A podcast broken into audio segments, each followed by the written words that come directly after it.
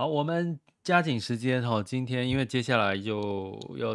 在一天，大家就进入到连续假期了。我们今天试图用一个比较快的方式，也不是说比较快啦，比较重点式的方式，来让大家了解一下电动车产业目前的一个情况全貌哦。那我们用的方式是从商周哈，商周在这个一百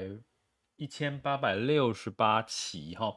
那在这个像最近的一期的商周哈，那我们来聊一下，在这个新泰国哈，他在诉求泰国，其实把它诉求成一个电动车的乐园。那跟台商有没有关系？有哦，就是台商包含像广达啦，呃，像一些产业呐，纷纷纷纷的。呃，积极的进入到泰国，那它有什么原因？以及我们可以从另外一个面向中国哦，它在这个新能源车它的最近的这个销量的一个情况，以及目前台商的一个中上游的这个电动车的维修的一些相关的个股哈，以及基金跟 ETF 的标的，我们来看一下电动车这一块是属于落后。补涨的机会是不是有要出现了？哦，好，首先呢，我们先来看一下这个上周的一八六八期，它它的主题是 AI 与电动车乐园新泰国。哈，那基本上呢，广达呢特别在这个进入到了这个泰国，甚至买了它的这个呃房地产，就是它的厂房都是泰国自己买的。那这当然在中国市场你是不能买的哈，因为中国市场其实是只有地上这个房屋所有权，它的土地都是属于国有的。所以，我们今天来聊一下，其实除了台湾之外，其实泰、中国、日本也这个很积极的进入泰国。那为什么的原因？那以及泰国有什么样的优势？那泰国跟越南其实是呃，泰国比较有投资的是股市的价值，还是越南？那我这边可以先跟各位破题一下。依然是越南哦，因为越南跟台湾很像。另外一个重点是越南的这个股市其实是筹码比较，比如说它的家数可能家数不多，几百家，几百家的上市公司，所以它就很集中，筹码很集中，就比较容易被资金带动哦。所以越南会比泰国的股市是来的呃比较容易哈，比较容易的这个。被炒作。那我们先来看，其实，在上周里面有几个标题，其实我觉得很值得跟各位去探讨的，就是美国的这个无人车哈，计程车，其实在这个旧金山上路了哈。那如果有去过旧金山的，其实你会知道它有它很大特色是上下坡，因为它就在一个类似像丘陵一个的地形，所以呢，无人车可以在这样的地形这样穿梭，其实是一个非常。难得的一件事哈，那所以在这个自驾车，可是敢不敢搭？其实虽然上路了，可是实际上呢，这样子的一个，我们来看一下左边的这个图表，其实目前的自动驾驶无人车，其实目前还不是。一个市场上面的一个主要的需求已经出来了，你可以看到到二零二二年到二零二五年，其实这个橘色、深色这一块就是所谓的无人车自动驾驶的这个等级都还没有出现哈，所以我这边要告诉各位什么？我们在投资电动车这个主题的时候呢，基本上我们不会暂时不会以自动驾驶这个领域，比如说自动驾驶在这个。呃，这个境外的 ETF，境外 ETF 有一档叫 DRVI 哈，D D DRVI，那基本上呢，它就不是，它就比较偏自动驾驶哈。那最近驾自动驾驶当然就没有题材。过去为什么自动驾驶是有题材？是因为特斯拉呢，非常专注在研发自动驾驶，所谓的无人车这一块，哈，等级四的这一块。但是呢，你会看到在疫情这段时间，特斯拉不再强调自动驾驶，一直在强调，比如说低轨卫星啦，甚至要打造这个这个 AI 超级电脑啦。所以你会发现，它几乎没有在提无人驾驶这件事。所以无人驾驶这个。部分的主题我们就先稍微稍微放一边哈。那会什么时候无人驾驶会有起来的机会？其实会是在二零三零年之后，甚至到二零三五年，其实很久了，对不对？现在才二零一二年哦，所以其实二零二二年更正一下，二零二三年更正一下，现在是二零二三年，所以基本上呢，目前其实还有将近十几年的时间让自动驾驶去发展。不过就，就旧旧金山已经开始有自动无人计程车了，可是它实际上在推行上面其实是困难的哈，因为大家仍然会害怕，而且一旦无人车发生交通事故的时候，它其实它被关注的这个交通事件以及它的一些责任的归属，其实都被放大。所以目前来讲，无人驾驶，如果我们碰到电动车无人驾驶这个领域这一块，我们可能会稍稍的轻轻放下。二零三五年，也就是说十年后，可能它会比较容易有一些它的这个机会存在。哈，那所以这个是我们先带动的一一个商周里面提到一个话题。那另外呢，跟电动车车用有关系的，其实是像。在台股的部分，你可能会问说，什么是跟电动车有关系？当然，跟电动车有关系的很多是跟 AI 做结合哦，比如说红海也跟电动车有关系，红海跟裕隆合作电动车，红海也在这个泰国哦跟人家合作电动车，跟泰国的本土的厂商企业合作电动车。但是这些呢，其实我们左边有看到，二零二三二三年呢，这边我们可以看到。在这个车用市场里面呢，其实有几档在商业周刊里面提到，有上半年的这个营收增长有来到一百 percent 的，那就是像东阳、茂顺、地宝、建联、建林跟这个胡联。那我举东阳的例子，因为其他我有稍微做了一下功课哈，目前其实在这个呃其他的这个。股价比较偏趋势向下，那我在这边呢，给各位看到这个是东阳的这个在二九月二十七日，目前股价是上涨的哈，在这个整体股价是指数修正情况下，股价是上涨的哈。那原因是什么呢？你会看到，其实它其实。所以它的价格上涨的原因，其实它是车用汽车零组件所谓的维修零组件的这一块哈。那相对来讲呢，它在上涨的过程有资金的追逐，然后呢，近期有稍微的这个成交量有稍微缩小了哈。不过呢，它也没有因此而下跌，因为刚刚提到它的一倍的这个获利其实支撑的这个部分。那谁在卖？哦，我们可以很明显的看到，在三大法人里面其实是外资哈。外资其实是在绿色的是卖，然后这个红色的是买哈。他卖了几天，外资最近又把它买买回来了哈。因为在为什么？因为刚刚有提到上半年的它的财报有一倍的一个成长哈。那接下来我有跟各位提过，其实在第三季可能要进入到了这个公布第三季的财报，甚至九月份的财报。那财报公布，估计东阳的在整体。汽车复苏的一个情况下，它其实是有一些的成长的更加亮眼的业绩题材表现的一些市场预期，所以你会看到，不管是外资呃、投信哈，或者是哦，主要是外资投信，其实都是偏买入的情况比较多，在这段时间比较是卖出的一个情况下。呃目前东阳我们可以看到，它其实是有，的确是有这样子被关注的一个情况。所以这里面呢，我们刚刚提到的，就是在呃车用里面，刚刚提到这这五档，我已经帮各位看过，其他档都是呃顺势向下的趋势向下的一个情况哈。那东阳目前应该有机会受惠于它的接下来第三季的财报仍然亮眼。那为什么第三季的财报仍然亮眼呢？其实这又要说到哈，就是我们进入到。今天的这个主题之前呢，我们先来说说哈，中国的这个乘用车呃新能源车市场目前的情况是怎么样？好，我们在讲泰国之前，我们先来聊一下哈这个呃新能源车的部分。好，那我先切换一下哈。好，首先呢，我整理了一下中国新能源车整体市场，其实从六月开始，大家可以看到。六月份蓝色、深蓝色是二零二三年，浅蓝色是二零二二年哈。那这条线图是同比，就是对比去年的同期。你会看到对比去年的同期，其实从六月哈跌到了一个相对是比五月、四月来的弱，可是到了七月、八月有复苏。可是你会看到它的成长幅度是怎样？很慢哈。你跟对比在四月啦、五月啦，甚至二月，你会发现它的这个呃这个新能源车整体的市场的呃产量或成销量其实是缓慢的成长，从二十五个 percent 呃到三十一个 percent 到三十五个 percent，对比去年哈，所以呢你会看到其实这个缓慢的成长，当然它的力道就不就比不上 AI 嘛，因为 AI 其实是快速倍数的成长哈，从辉达的这个启动开始。那所以呢，新能源车你会看不到这个比较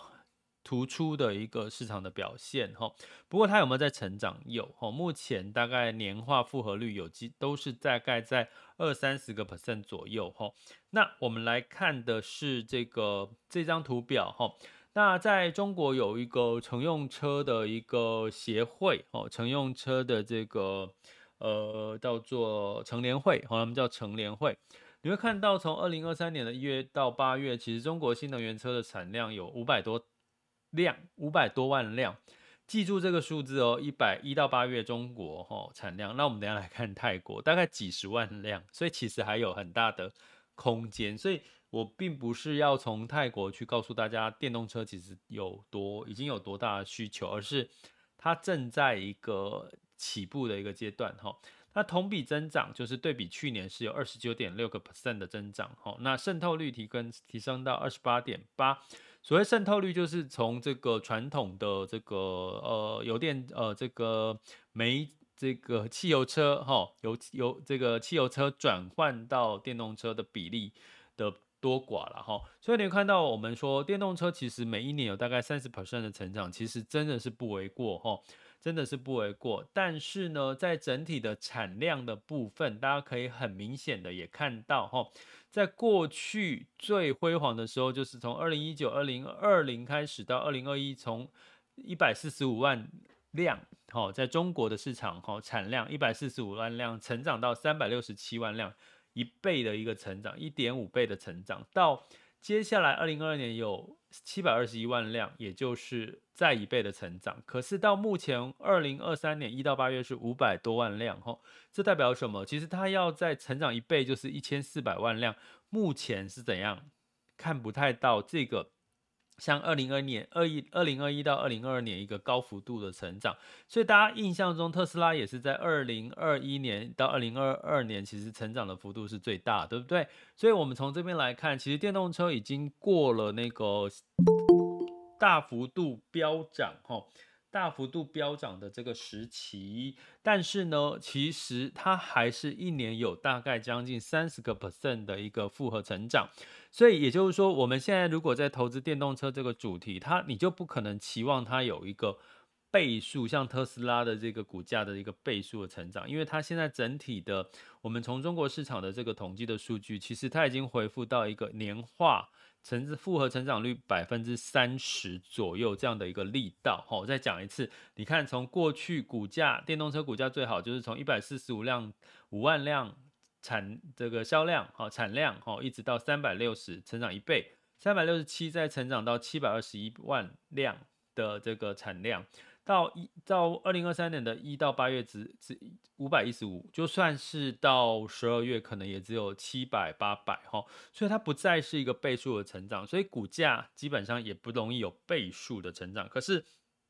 它有没有在成长？有，基本上三十个 percent 的这个成长左右哈。所以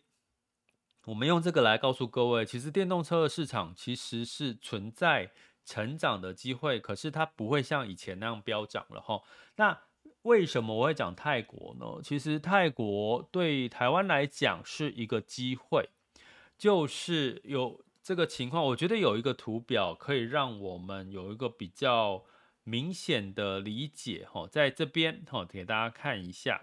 那在这个过去，大家回想一下，二零一八年的时候是中美贸易战冲突的开始，那个是那个时候是美国总统川普哈，那时候中美贸易战就是一直在压抑打压中国，透过关税哈提高关税，所以那个时候很多的厂商哈为了要避开它销美的这个所谓的成本的提高，所以都纷纷从中国呃。制造跑出来了，要跑到哪里去呢？跑回台湾为什么要跑回台湾？因为台湾基本上没有被美国制裁嘛，所以呢，台湾又跟中国其实地理关系，而且许多的电动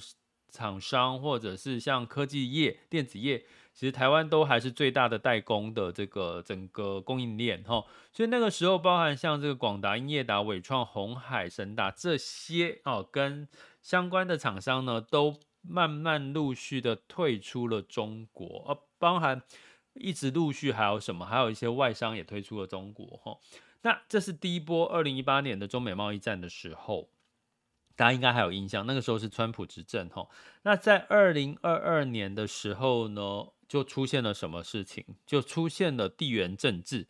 纷纷的哈，在疫情的这个干扰之下，开始供应链中断。哎，许多，比如说最简单的例子，台积电就被要求到这个呃这个加州去设厂哈。那到分分别也跑到日本设厂，跑到这个其他国家设厂哈。台积电。那这就是地缘政治的要求，让长链的供应变成短链供应。所谓的短链供应，就是我在一个市场，它同时具备市场的这个下游、中游跟上游都在一块。那这带来的是什么？带来的是成本提高哦。所以台积电在加州制造肯定会比台湾制造成本来的高，哦，高很多。所以呢，我有跟各位常常提到一句话，叫做“通膨回不去了”，因为供应链的情况，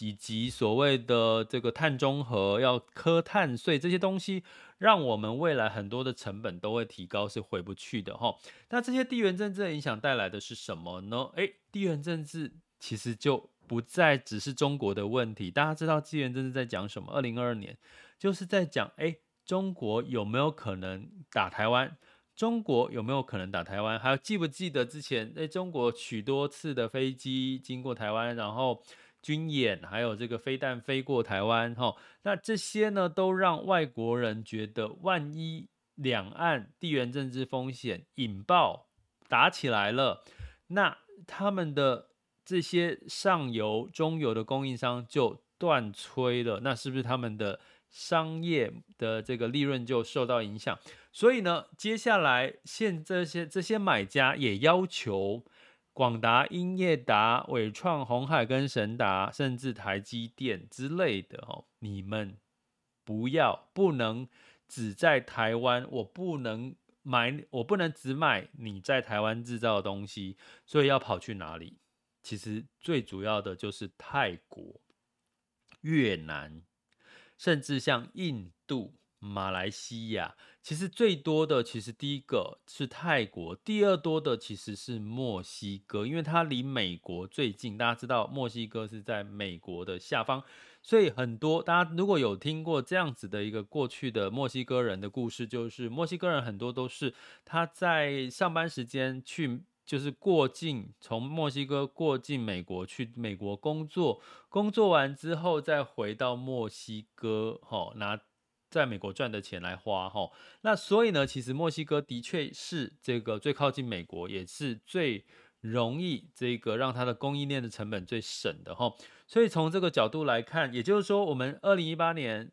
这个中美贸易，其实台湾受惠。大家有没有印象？台股是在二零一八年之后陆续的反弹了。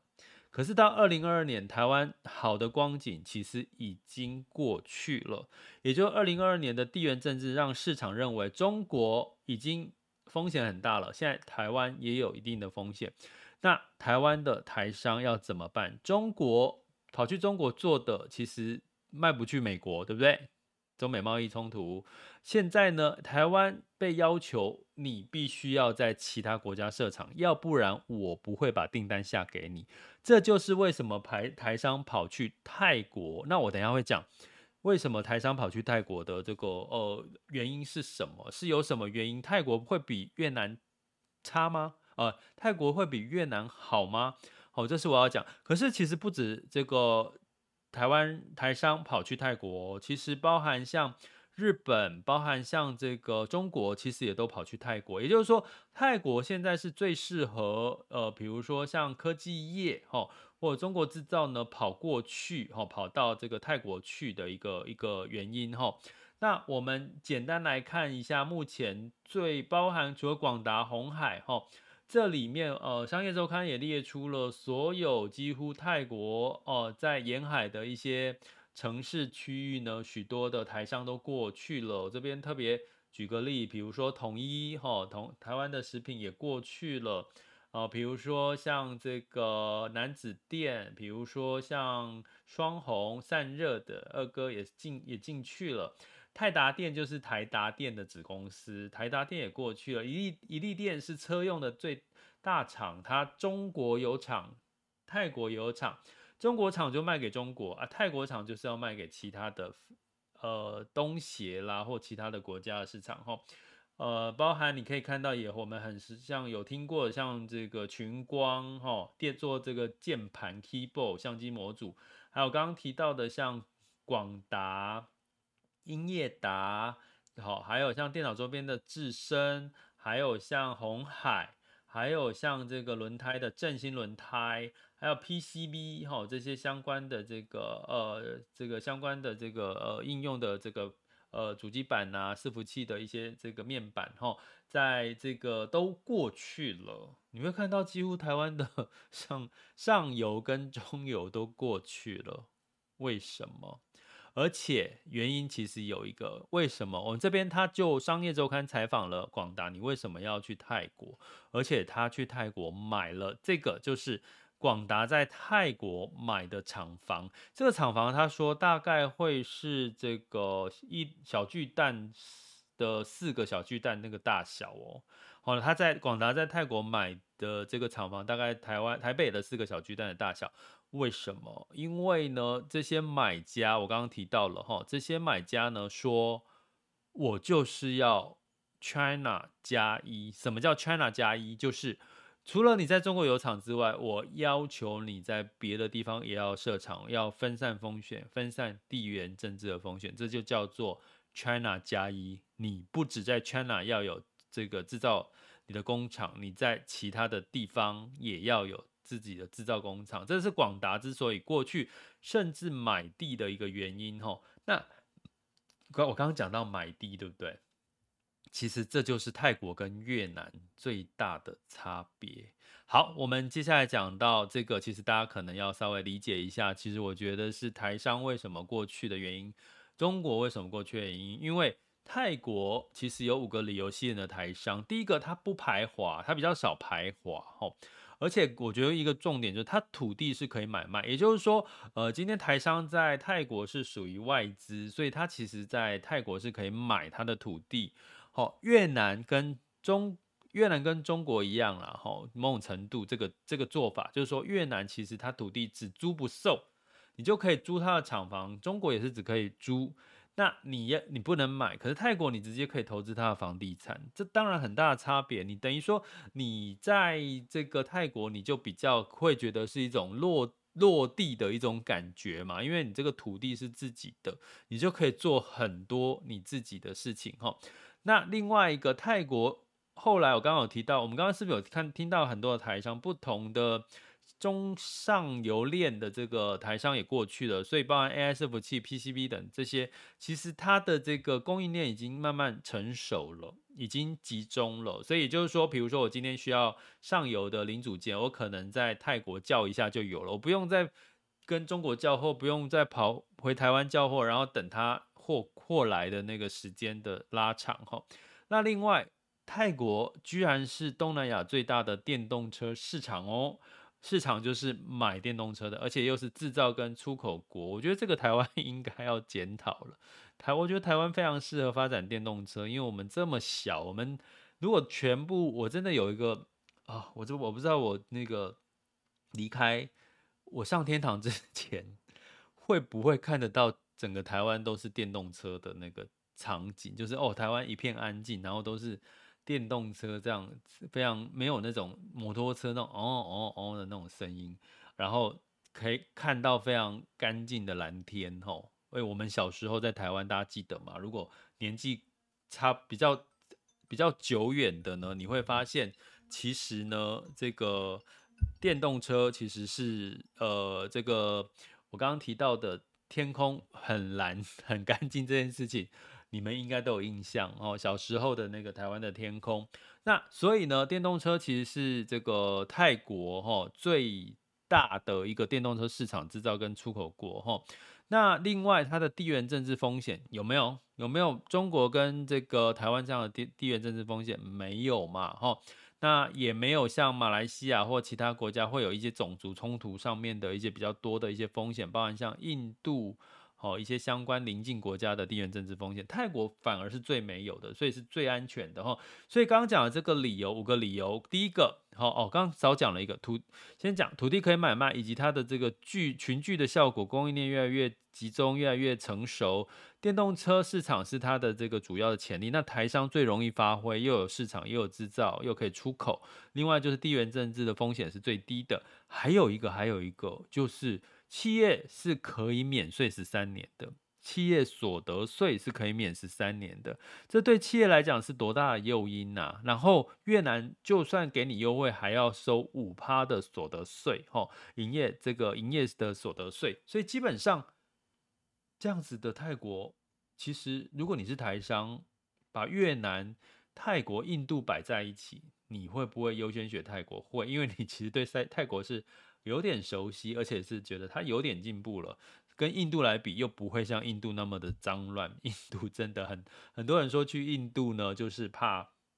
这个去印度要带那个胃药哈，因为怕到那边吃了随便吃个东西，甚至喝个水，你可能都会肚子搭肚子哈。所以这就是我们看到哈，简单讲一下，哎，这个台商的这个风险，以及为什么他们都跑去泰国。好，有不同的从需求面、从供给面的这个情况哈。那另外呢，跟各位讲，大家为什么为什么说泰国其实是目前台商做电动车的市场制造以及出口的一个主要的一个三个功能？其实呃，目前泰国政府曼谷哈，其实一直在主推国产的电动车。这一点我真的一直觉得台湾真的需要加油，不要再去那些口水战，拜托拜托，我们老百姓真的需要的就是给一些策略，国家要怎么走，我们要怎么去做什么事情的策略哈。那在泰国呢，基本上他们哈透过，而且其实我告诉各位。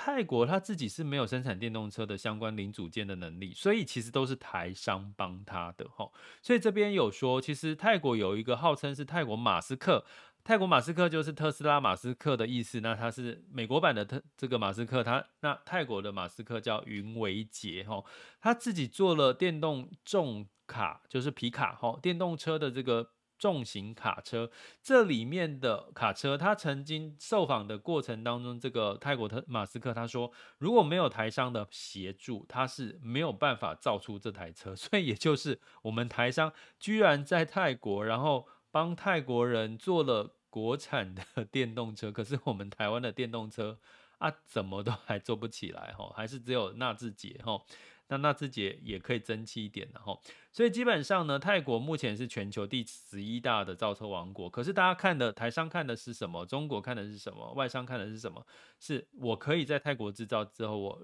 卖到东协其他的国家，好吗？所以这个力道就很大了哈。所以我刚刚讲说，泰国现在为什么是电动车制造的天堂？哈，像日本是三菱、米兹比西投资了五十亿设厂，年产三点九万辆，哈。那在红海呢，是跟泰国的石油巨头 PTT 合资三百三十五亿，年产大概二零三零年可以达到十五万辆。有没有看到十五万加三点九十八万？我刚刚说那个一到八月，中国一整二零二三年一到八月这个产量是多少？五百多万辆。所以你就知道，其实泰国还有很大的空间哈。比亚迪也在。这个泰国哦，这个设厂一百六十二亿设厂，一年可以卖十五，生产十五万辆，很少吧？很少。那为什么比亚迪要去泰国设厂？就我刚刚提到的，今天比亚迪如果在中国市场，它可能会被美国打压，卖不出去。它在国内卖得出去，可是它卖出去国外可能就卖不动，所以它必须跑到泰国设厂。泰国设厂变成 Made in Thailand，所以它就可以。卖到的东西卖到其他的。呃，这个避开中美贸易冲突的一些问题哈。那另外一个当然就是东协，东协，东协，大家知道什么叫东协？就是他们之间有所谓的贸易协定。所以，比如说他卖到印度，卖到其他国家，就可能就没有关税的问题，可以降低成本哈。比亚迪包含像另外哈，这些都是属于这个中国的这个汽车电动车，像哪吒，哪吒我比较少听过，但是长安跟长城汽车其实在中国其实也很有名。包含像上汽、上海汽车集团、NG 哦，其实他们都投资了几亿，但是你会看到他们的产能都是大概十万辆、两万辆、十五万辆，加起来都不到百万辆，懂我意思吗？所以跟中国市场，呃，一到八月就可以制造五百多万辆，其实真的是一个小巫见大巫。可是市场看的是我在这边只要。越做越多，我都可以卖到整个东西，吼，这个是我们看到，其实市场不管中国，不管日本，不管台湾，极力的进入泰国，其实是很重要的原因，吼。那泰国在拼这个刚刚提到电动车的国产，吼，那在拼电动车国产的过程当中呢，哦，这给各位看到，其实目前泰国在二零二二年到二零二五年，其实买电动车会补助六到十四万，而且。调降这个进口关税到四十趴零件，因为这个你要泰国要做电动车，可能有些零组件还是要国外进口，进口它的关税就降低。然后呢，电动车消费的税哈，只从八趴降到两趴。你有没有发现？你有发现它真的在扶持它的国有的电动车？诶，真的，我觉得台湾要。应该可以多做些 do something 哈，然后按照比例增加。二零二三年呢，诶，这个方法我觉得也很好哈。他们二零二三年哈，他们进口一台进口车，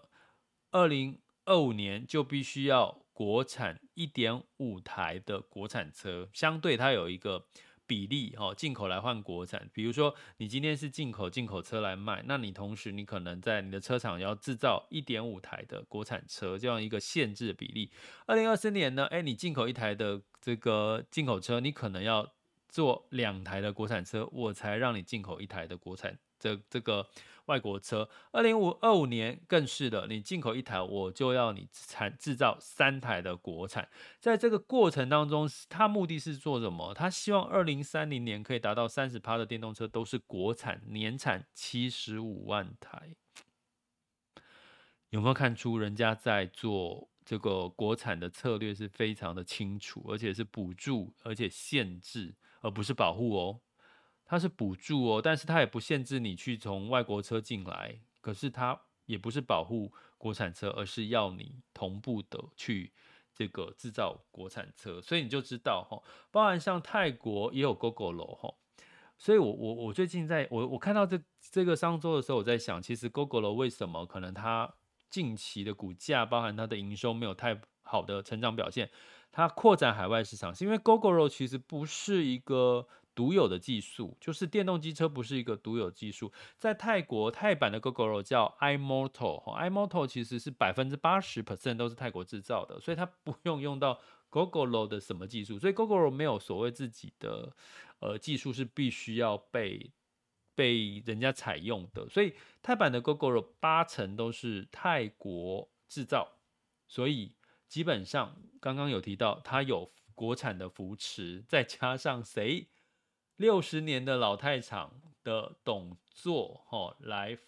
支这个协助他，也就是说，基本上呢，这个是有这个呃，这个泰国的这个呃，不，台湾台湾呃，这个的相关的一个台商，比如说像怡利电子啦，或这些的哈，所以基本上你就知道了哈，你就知道，其实台湾的技术其实是帮泰国的电动车产业很多的忙，因为。供应链哦，整个都在那边是越来越完整了。可是，可对，当然对于我们的这个车用相关的厂商是好事，是因为它可以去这个呃打通了这个海外的市场，透过这个泰国去出口哈。那红色供应链也进来了嘛哈，红色供应链也进来中国哈。红色供应链进来中国呢，其实也是刚刚提到的这个原因哈，因为其实它需要避开。这个呃所谓的中美贸易冲突所带来可能的这个电动车的打压的冲突了哈，所以这个我们理解了就好哈。那另外有一个原因哈，那在这个怡利店，哈，这边有提到怡利店，它在中国跟泰国都有，但是它是做什么？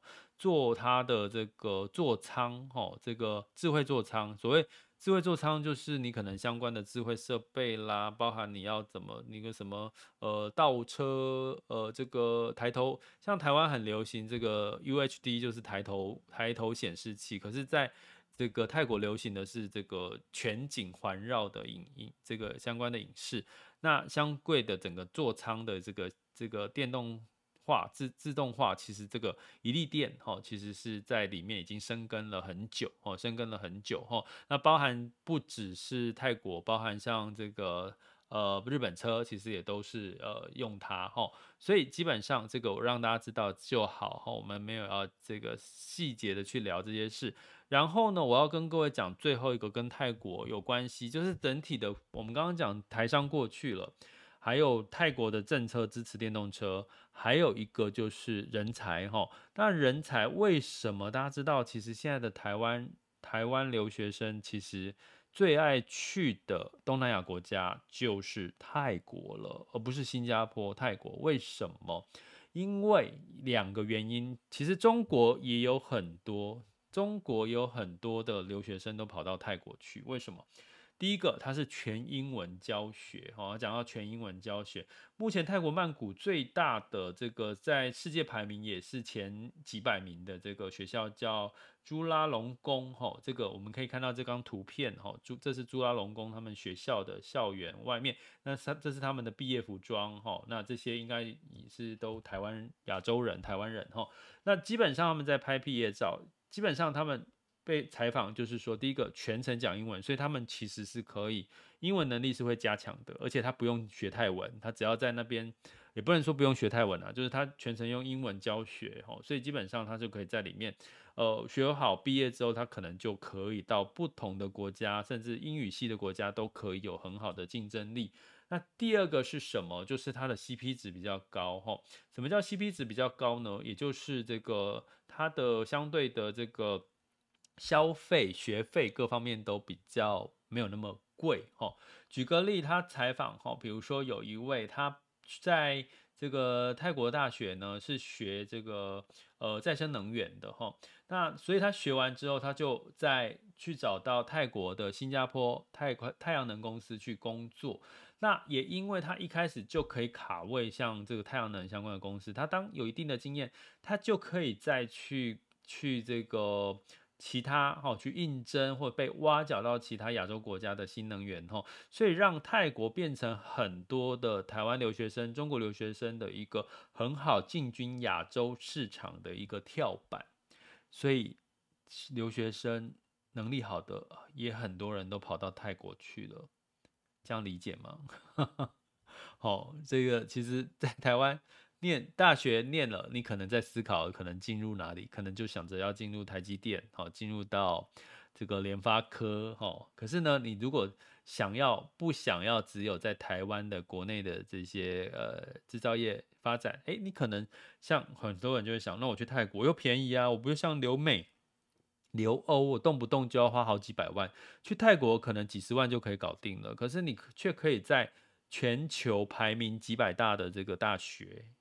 然后又可以全程英文教学，锻炼你的英文，然后又可以在泰国跟这个外商找到外商工作，用泰国去做跳板，然后去转移去到其他的外商，亚洲的其他国家哈。所以这个听起来，如果是我，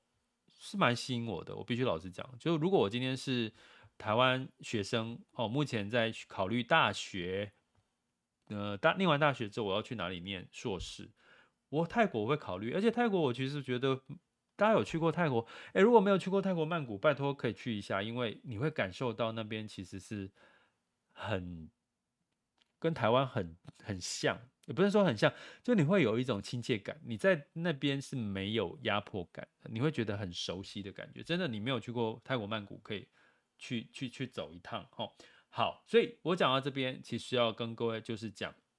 这个泰国哦，目前的台商过去，他有他的宿命，因为客户要求他一定要过去，他有他的宿命，因为它泰国是很好的一个出口的跳板，因为它的刚级的五项，包含它的税负是十五年的零税负，包含它可以直接买地，不是用租的，呃，掌控权比较高，包含它的这个。呃，刚刚提到它电动车的这个政策补助，哦，最大的出口制造相关的一些，以及它的供应链是相对的成熟，这些人才这些其实的确有诱因。可是讲到这边，我还是要跟各位讲，一开始我跟各位讲，如果你说问我泰国跟越南哪一个市场投资是更看好的，越南，因为 越南它，我刚刚有跟各位讲，它的呃投资标的，哈，上市 IPO 的标的不到千。个千家企业，哈，甚至大概现在不呃，大概就算有也是七一千家上下或者不到千家，所以它的筹码会比较集中。如果今天外资资金流入的话，其实越南的上涨的幅度的呃被这个资金捧捧着追逐，然后指数股价上涨的几率会比泰国来的高很多，哈。但是它相对来讲，越南风险也很高，因为当一旦外资撤出了越南，那当然越南的股市。也会因为它的筹码过度集中，容易就跌的比较多。所以越南很适合做的是这个比较是那个叫什么？比较是卫星操作、主题操作哦，获利了结就是波段操作哈。所以这个我们稍微解释一下。但是泰国，因为如果你去看泰国的。投资基金啊，什么其实表现没有很好哈，所以我这边特别提醒一下，我们并不是说泰国很好很好要看好，而是我要跟各位讲，电动车这个产业其实是已经进入到一个，诶，全球都在做电动车，然后呢，呃，成长从过去的一倍的成长，已经大概是变成三十 percent 的复合成长，没有像过去成长幅度那么高了哈，那怎么办？怎么办？很简单。我这边帮各位整理一下电动车的这个观察的主题清单，哈，这边呢分别跟各位讲，从我刚刚的论述的这个过程当中，可以跟各位讲两几个分类，哈，电动车的主题。目前在境内、国内比较多选择是 ETF 选择比较多。那电动车的主题又可以分为整车概念，整整车概念就是说，比如说通用车、福斯、BMW，还有这个特斯拉，这些就是一整台车不同的车，呃，它可能有电动车，可能有这个新能源车、电呃跟传统车油电混合，这些都算哦。那另外一个叫做有。这个中上游的相关的零组件厂的哦为主的这样子的一个呃这个投资的一个主题，另外还有大型指标股。什么是大型指标股？比如说像 NVIDIA、特斯拉、台积电哦为主的这些哦这个电动车主题。另外还有一个就是比较多，因为刚刚说中国是电动车第二大市场，比亚迪是目前电动车市占率最高的，所以中国电动车成分比较高的哦，可以大致上分成这四类的电动车主。主题，那我们来帮各位整理一下，星光的标普电动车是零零九二五，这是一档 ETF，近一个月是上涨零点八八八八八 percent，今年以来是零点九四 percent，因为它未成立，更正一下，这是成立未满三月三个月，成立未满三个月不是三年哈，我打错了，所以它就是一台整车一个整车的概念哈，也就是说它投资刚刚提到像 Toyota 啦。呃，通用汽车啦，比亚迪啦，哦，特斯拉都有整车概念这类的。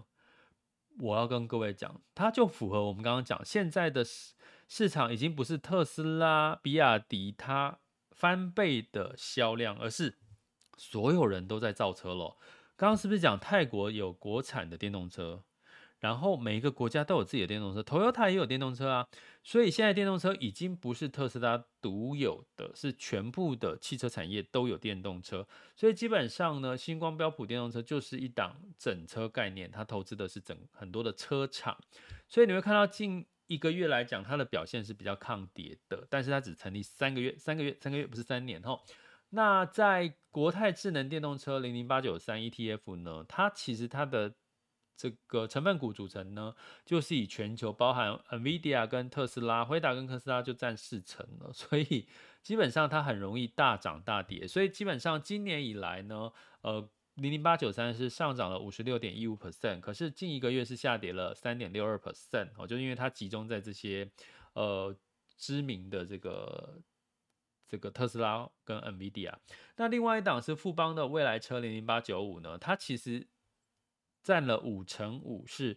NVIDIA、特斯拉再加台积电。这三档，那大家知道最近台积电跌的比较多吼，但是其实诶，它其实还比国泰智能电动车抗跌吼。富邦未来车零零八九五是负的一点三 percent，近一个月呃一点三一 percent 哈，今年以来是六十三点二 percent 的涨幅。那另外一档比较特别，刚刚提到都是全球的车厂或电动车，呃，另外一档的这个零零六五二哈，这个中信绿能电动车诶。我有没有写错啊？是零零六五二吗？等我一下哈。好，我边看，大家可以先看一下这个表格哈。中心绿能。